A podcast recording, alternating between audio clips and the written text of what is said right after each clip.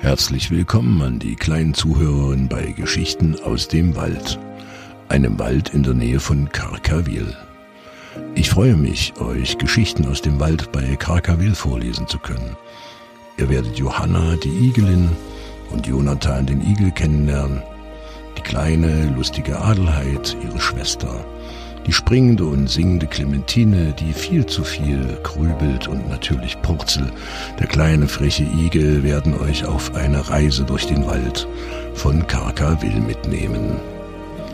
Auf ihrer Reise begegnen sie Heliante, der Sonnenblume, dem Igelgeist, dem kleinen Mädchen Hedi, die immerfort durch Karkawil tanzt, Hieronymus der Eule und seiner Freundin Buba, eine erfahrene Uhu-Dame. Fee Fantasia und ihr schlauer Begleiter Korokok passen auf unsere kleinen Igel bei ihren spannenden Abenteuern auf.